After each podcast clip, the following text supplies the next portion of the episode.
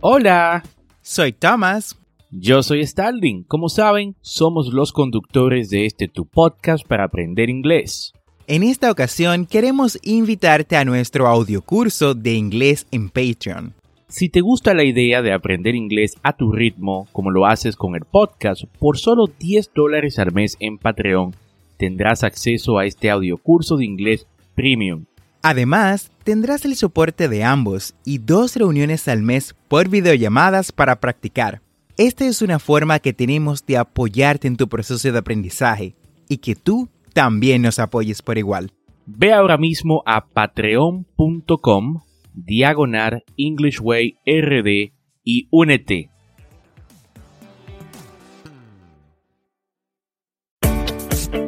Bienvenidos a English Way RD, tu podcast para aprender inglés con Tomás Martínez y Starling Santos. Y en cada episodio te acercaremos a tu meta de hablar inglés, enseñándote frases, expresiones y gramática de una forma divertida y fácil de entender.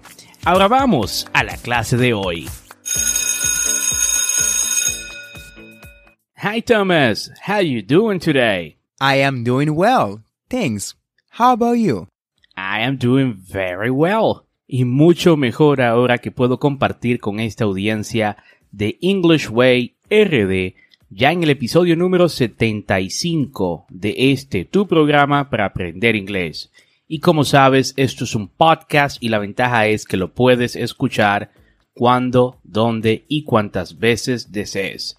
Y recuerda, tenemos dos episodios semanales, lunes y miércoles y si te gusta lo que escuchas o conoces a alguien que quiera aprender inglés, comparte este podcast.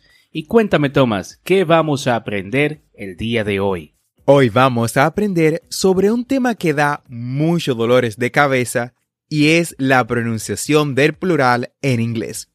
¿Sabías que hay tres formas distintas de pronunciar el plural en inglés? Bueno, y que además hay reglas, excepciones y muchas más cosas dependiendo de cómo termina cada palabra. Si te interesa mejorar tu pronunciación en inglés, este tema es para ti. Este tema es súper importante y es todo un reto, ¿no? Para muchos aprender esta pronunciación.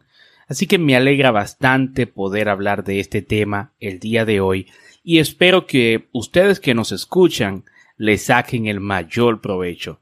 Pero antes de entrar en materia, escuchemos la frase del día, the quote of the day. Every time I get the chance, I just talk to myself basically, in English just to practice my pronunciation. Rich Brian. Cada vez que puedo, hablo conmigo mismo en inglés para practicar mi pronunciación. Esto es una técnica súper efectiva que ustedes también pueden usar y que Rich Brian, un rapero de Indonesia, así lo hizo. Esta frase va muy de la mano con el tema de hoy. La pronunciación en inglés es de los temas más retantes para los estudiantes y hay que ser creativos para aprenderla correctamente. Bueno, y de esa forma me gustaría empezar hablando de las terminaciones plurales regulares de los sustantivos. Estas tienen tres pronunciaciones distintas y estas se pueden clasificar en la pronunciación de sonidos sonoros y sonidos mudos, o voice sound y voiceless sound, así como también la pronunciación en plural que se le agrega una sílaba. Interesante, ¿no? Thomas, ¿inicias con la forma del plural con los sonidos sonoros? Por supuesto, Starling. La terminación del plural es, es en español, se pronuncia como z, igual que el sonido de las abejas, después de sonidos sonoros. Esto significa que si la terminación del sustantivo es sonora, es decir, si puedes sentir que tu laringe vibra al final del sustantivo que pronuncias, tiene el sonido z. Pon tu mano en el cuello e intenta pronunciar, bueno, en tu laringe, e intenta pronunciar estas palabras conmigo y sentirás la vibración. Algunos ejemplos son dads, papás, moms, mamás, boys, chicos, girls, chicas, rooms, cuartos, dogs, perros, schools, escuelas, days, días, years, años, lives, vidas. ¿Sintiste la vibración en tu laringe? Continuamos con la terminación del plural. S, ¿no? En español, S, en inglés, S. Se pronuncia como S, S, igual que el sonido de las serpientes después de sonidos mudos. Esto significa que si la terminación del sustantivo no es sonora, si no puedes sentir que, su, que tu laringe no vibra al final del sustantivo, esta tiene el sonido. Algunos ejemplos son books, decks, cats, cops, groups, students, tops, bags. Vamos, repite conmigo. Books, decks, cats, cops, groups, students, tops, bags. La terminación del plural es, S, se pronuncia con una sílaba adicional.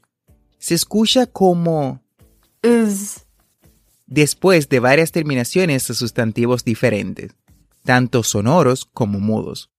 Después de los sonidos de la S, S, como glasses, lentes, classes, clases, kisses, besos, hearses, caballos, places, lugares, sentences, oraciones, faces, caras, offices, oficinas.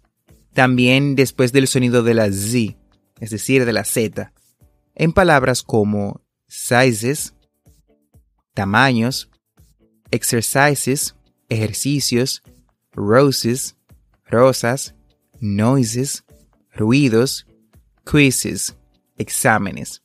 También después de los sonidos de SH, como dishes, platos, bushes, arbustos, wishes, deseos. También lo encontramos después de los sonidos de CH, CH, como matches, partidos, sándwiches, emparedados, en watches, relojes. En caso de que la palabra termine con X, X, también agregamos ES, es decir, ES. Por ejemplo, la palabra caja en inglés es box, su plural es boxes. Algunos nombres que también terminan con la O llevan plurales con ES. Por ejemplo, tenemos one tomato, ya sería el plural two tomatoes, one hero, two heroes, one potato, two potatoes. Si la palabra termina con consonant plus Y, es decir, consonante más Y, normalmente cambiamos la Y, es decir, la Y, por una I, es decir, por una I.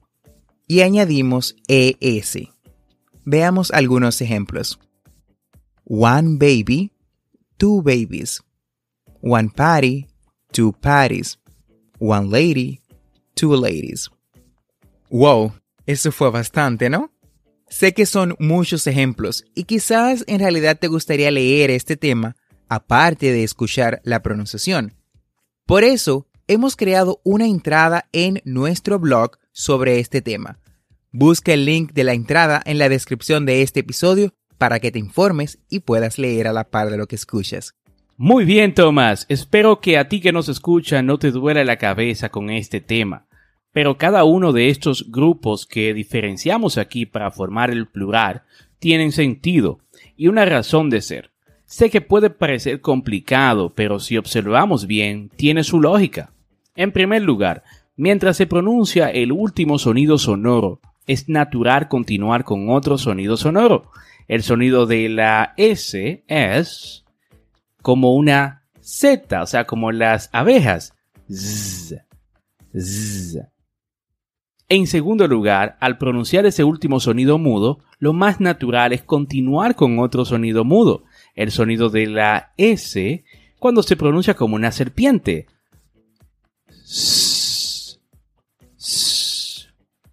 Y en último lugar, es casi imposible pronunciar los sonidos finales de la S, Z, SH, CH, GE, DGE sin añadir esa sílaba extra para formar el plural. Si no, inténtenlo ustedes, ¿no? Busquen una de las palabras que dio Thomas como ejemplo, como por ejemplo class, y traten de mencionar el plural sin poner la sílaba ES. Es imposible, el sonido no se puede lograr. Así que como pueden ver, esto sí que tiene su lógica y es bastante importante. Y así hemos llegado al final del episodio del día de hoy. Gracias por quedarte con nosotros.